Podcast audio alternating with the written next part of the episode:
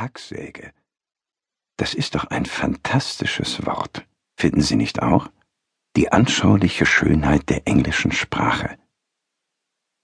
Dr. Ian Gillick starrte zu dem Mann über ihm hinauf, horchte auf jede Nuance, verfolgte jede Bewegung. Er beobachtete, wie er die schlanke Bügelsäge vom Tisch nahm und stellte sich vor, wie der kalte Metallgriff sich in der Hand des Mannes erwärmte. Nicht bloß zum Sägen, auch zum Hacken. Zwei zum Preis von einer. Dr. Gillig antwortete nicht. Sein Mund war mit dickem, schwarzem Gafferband verschlossen. Er konnte den Klebstoff auf der Zunge schmecken und das Plastik riechen. Sägen, das klingt hübsch. Sauber und präzise. Gerade Linien, allmählicher Fortschritt. Ein klares Ziel. Aber Hacken, das ist einfach nur Schlechterei. Meinen Sie nicht?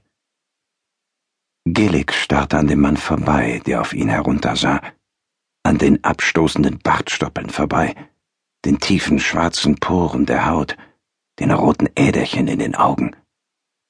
Er konzentrierte sich auf die Decke und sagte sich, dass seine einzige Hoffnung darin lag, nicht zu reagieren. Ich weiß nicht, wo es herkommt und wer es erfunden hat, aber mir gefällt's. Dr. Gillig sah zu, als der Mann den Blick an dem dünnen, gezackten Sägeblatt entlang gleiten ließ. Mir gefällt's wirklich. Der Mann bewegte die Bügelsäge vor Gilligs Gesicht hin und her, gab ihm Gelegenheit, sie sich noch genauer anzusehen. In den Kerben des Sägeblatts versteckten sich Spuren von Rot. Jemand hatte den Versuch gemacht, es zu reinigen. Textilfasern waren hängen geblieben, Wasser hatte sich in die Zacken gefressen, Rostpartikel begannen die Oberfläche braun zu verfärben. Dr. Gillig kämpfte gegen die plötzliche Übelkeit an. Er zerrte an den Fesseln, die ihn an Ort und Stelle hielten. Worte, wo sie herkommen, was sie bedeuten aber Sie als Wissenschaftler müssen über all das ja Bescheid wissen. Gillig richtete den Blick durch das Sägeblatt hindurch, bis seine Schärfe verschwamm, der gezackte Umriss stumpf wurde. Der erste, der konnte das Schöne daran auch nicht sehen, aber das ist schon okay so. Wir hatten einfach unterschiedliche Anliegen. Sein Ziel war es um jeden Preis zu überleben. Meines war es dafür zu sorgen, dass er begreift. Der Mann hob die Augenbrauen und wartete auf die Frage, die nicht kam. Gillig atmete schwer durch die Nase, versuchte trotz der Fesseln die Arme zu bewegen, bemühte sich darum, ruhig zu bleiben. Ihnen ist doch klar, warum ich hier bin, oder? Gillig grunzte. Es war das erste Geräusch, das er in den letzten fünf Minuten von sich gegeben hatte. Es war ihm sogar vollkommen klar. Zunächst war es unwirklich gewesen, ein anderes Leben, Vorfälle, die er hinter sich gelassen hatte. Aber jetzt war es so real wie irgendetwas in den 36 Jahren seiner bisherigen Existenz jemals gewesen war. Und begreifen Sie auch, in welchem Maß dies weh tun wird, Dr. Gillig? wie viel echten, wirklichen menschlichen Schmerz sie bald empfinden werden, Übelkeit erregende Schmerzen, bei denen sie sich wünschen werden, ohnmächtig zu werden, zu sterben, alles, außer noch mehr davon zu verspüren. Und ich möchte auch, dass Ihnen klar ist, ich werde alles tun, was ich kann, um Sie lebendig und bei Bewusstsein zu erhalten, damit Sie jeden Zahn der Säge, jeden Ruck meiner Hand spüren, und dass Sie sorgsam verfolgen müssen, was ich mit ihren Fingerspitzen tun werde, nachdem ich sie abgetrennt habe, wo genau ich sie hinlege und auf welche Art ich es tue. Gillig begann sich nachdrücklicher zu wehren. Die Beine des Esstischs, an den er gefesselt war, knarrten und schwankten, aber der Tisch war zu breit und zu schwer, um sich weit von der Stelle zu bewegen. Er hat ihn vor vier Jahren in einem Geschäft gekauft, das auf wiederverwertetes Teakholz spezialisiert war. Drei Männer waren nötig gewesen, um ihn in seine Wohnung zu tragen. Ein paar Bücher und CDs fielen auf den Teppich. Gillig begann in seinem zugeklebten Mund zu brüllen, versuchte mit den gefesselten Gliedmaßen um sich zu schlagen, in der Erkenntnis, dass er vollkommen hilflos war. Panik breitete sich aus. Der Mann, der neben Dr. Ian Gillick stand, ließ den Blick durch den Raum schweifen, ließ sich eine Sekunde lang Zeit, um ihn in sich aufzunehmen. Gar nicht schlecht und ganz entschieden besser als das, was er selbst dieser Tage als Wohnung hatte. Dunkel getönte Wände, helle Bodenbeläge, Ledermöbel, viel Holz. Nicht reich oder luxuriös, sondern schlicht und einfach solider, guter Geschmack. Er bückte sich und hob den Käfig vom Boden auf. Der Gestank bohrte sich ihm in die Nase, scharf und durchdringend. Rattus norvegicus, sagte er, die gemeine Wanderratte und ein gefräßiges kleines Mistvieh außerdem. Aber das braucht sie nicht zu kümmern. Gillig hatte seine fruchtlosen Versuche, sich zu befreien, aufgegeben. Er sog Luft durch die Nase, die Wangen gerötet, die Augen wild und aufgerissen.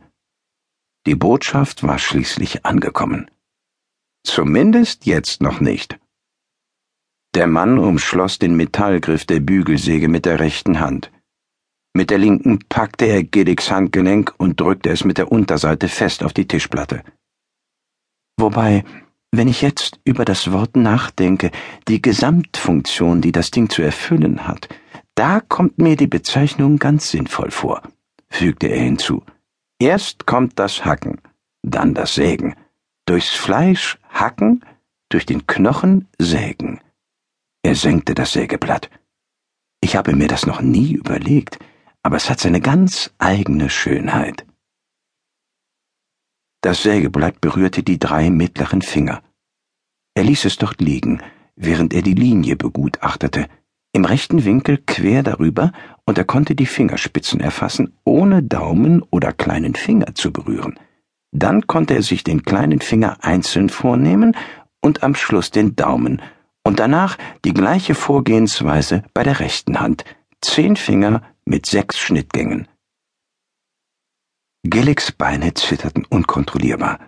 Sein Gesicht war so bleich, dass eine dicke blaue Ader sich in der Mitte seiner Stirn nach unten zog. Er blinzelte kaum noch. Seine Augen waren aufgerissen vor Panik und Entsetzen. Ein tiefer, läuternder Atemzug. Erst kam das Hacken, dann das Sägen. Die Ratten kratzten hektisch an den Plastikwänden ihres Käfigs herum, nagten an den Metallstäben, kletterten übereinander hinweg, um zu entkommen. Er zog die Säge nach hinten, durch Haare und Haut hindurch und dann begann er sich langsam und methodisch zum Knochen vorzuarbeiten. Dr. Ruben Maitland ließ die langen, dünnen Finger über die Stacheln des Kaktus gleiten. Der Kaktus stand in einem flachen, braunen Untersetzer auf seinem neuen Schreibtisch. Winzige weiße Steinchen deckten die Erde ab. Ein feiner Staub von den Steinchen umgab den Topf unterhalb des Randes. Nach der Sauberkeit der übrigen Schreibtischplatte zu urteilen, stand die Pflanze schon eine ganze Weile dort, und wer es auch war, der jeden Tag hereinkam und das Büro aufräumte, hatte um sie herumgeputzt. Ruben sah ihn sich genauer an. Der Kaktus wirkte distanziert. Die üppige Frucht seines Körpers saß gelassen im Schutz ihres stacheldrahtartigen Außenskeletts. Schutzmaßnahmen, die in alle Richtungen ausstrahlten, alle Welt auf Distanz hielten. Die Pflanze selbst war etwa zwölf Zentimeter hoch und röhrenförmig. Die Stacheln ragten zweieinhalb Zentimeter in alle Richtungen. Ruben hatte keine Ahnung, wie sie auf Englisch, Latein oder in irgendeiner anderen Sprache hieß. Botanik war nicht seine Stärke. Allem Anschein nach hatte er die Pflanze zusammen mit dem Büro geerbt. Das einzige Stück Grün zwischen den Braun, Weiß und Grautönen. Wahrscheinlich so spekulierte er, war sie aus der Zeit seines Vorgängers übrig geblieben, weil sie zu stachelig war, um mit nach Hause genommen oder gefahrlos entsorgt werden zu können. Er sah sich in dem kahlen Raum um. Natürlich gab es auch noch eine zweite Möglichkeit. Sie konnte eine kleine Grußgeste sein, ein Geschenk, das ihn bei seiner Rückkehr zu Gene Crime willkommen heißen sollte. Aber wenn dies ein Begrüßungsgeschenk sein sollte, sagte er sich, dann war die damit zum Ausdruck gebrachte Botschaft verdammt unfreundlich. Ruben legte die rechte Hand um den Kaktus.